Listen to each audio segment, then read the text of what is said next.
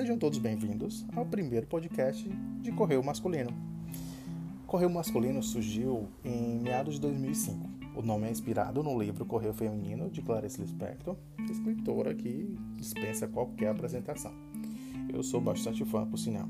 Ela tinha um pseudônimo de Teresa Quadros, onde ela inicia, no início dos anos 60 dava dicas de beleza, de como manter uma personalidade cativante para conquistar o bem amado e, além de usar o pseudônimo de Teresa Palmer, ela também foi Lica Soares na coluna Só para Mulheres, publicada no Diário da Noite. Em todas essas colunas, a escritora vasculhou o universo da mulher, em conselhos e reflexões, sabe? Eu lembro que quando este livro saiu, ele me chamou bastante atenção e me fez pensar o que temos hoje, em 2005, falando sobre o universo masculino no cenário LGBT. Então veio a ideia de escrever crônicas, textos, notícias e contos do universo gay para aproveitar que a gente estava no auge dos blogs. Então tudo aquilo meio que influenciou a criação do blog. Algumas pessoas elas tinham um número grande de seguidores, eh, dentre eles o Eduardo com o blog do Edu, o Renato Andrade com o blog do Renatinho e ambos tinham um forte apelo ao universo LGBT. E isso me chamava bastante atenção. A gente acabou fazendo alguns laços virtuais na época e eles divulgaram meu blog.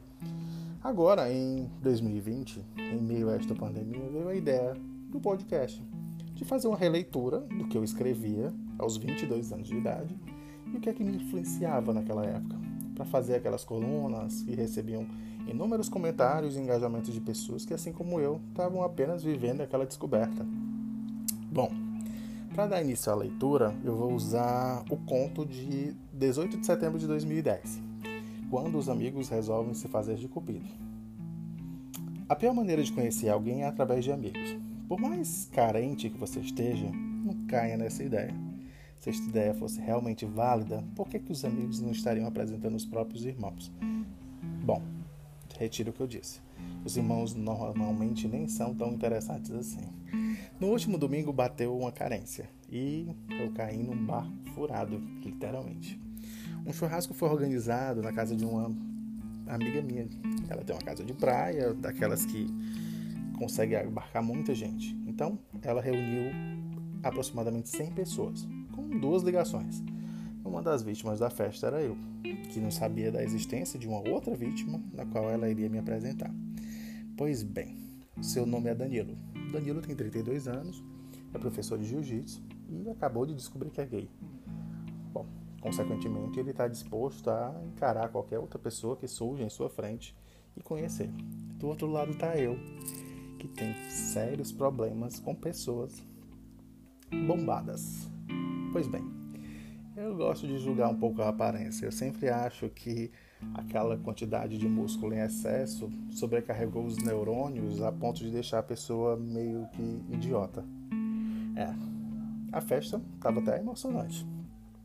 Para não dizer o contrário, sabe? Tinha gente bêbada na piscina. É, não tinha tanto vexame. Tudo bem, tinha. Tinha assim. O DJ tomou o microfone, se animou, fez um discurso Surgiram alguns aniversariantes penetras e depois descobriram que na verdade aquilo nem era um aniversário, e sim uma festa sem propósito nenhum, só bebedeira.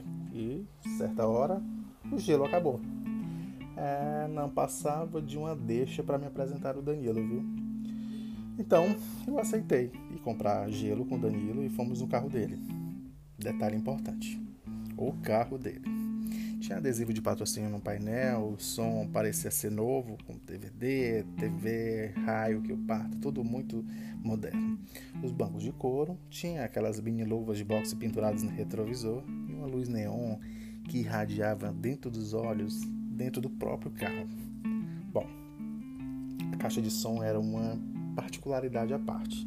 Se ele aumentasse muito, eu tenho certeza que meus tímpanos estourariam ali mesmo.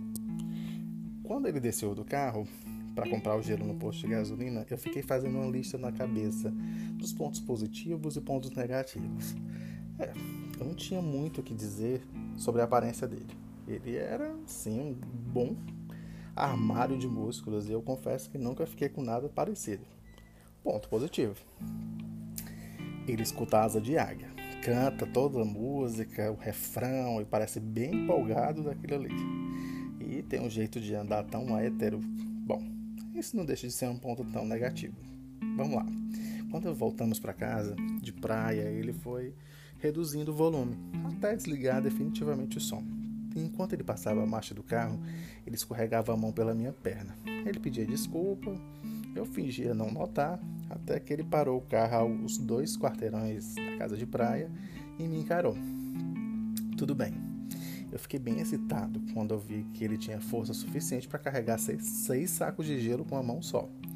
Mas eu não esqueci muito o lance da música do Asa de Águia, não. Mentira. Ele beija bem. É, o excesso de músculo é até interessante. É meio duro, sabe? Mais que o normal. Eu poderia dizer que é desconfortável, mas é bom. Ele gosta de pegar, ele tem um bom pegado, sabe? Ele tem um tato que agarra com força e deixa uma marca e tanto, viu? Sabe aquelas orelhas terríveis que são deformadas de tanto levar soco? Elas são bem legais de pegar. Ele também tem uma tatuagem grande no braço e, sim, a minha amiga conseguiu o que queria. a festa agora estava bem interessante, mas tinha um dilema pela frente, porque eu precisava desvendar um pouco da mente dele.